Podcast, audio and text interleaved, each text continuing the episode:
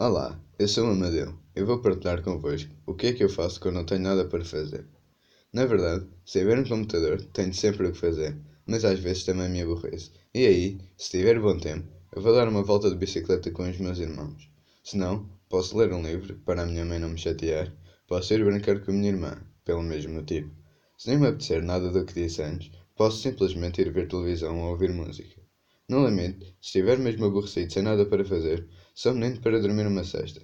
É que ser adolescente cansa.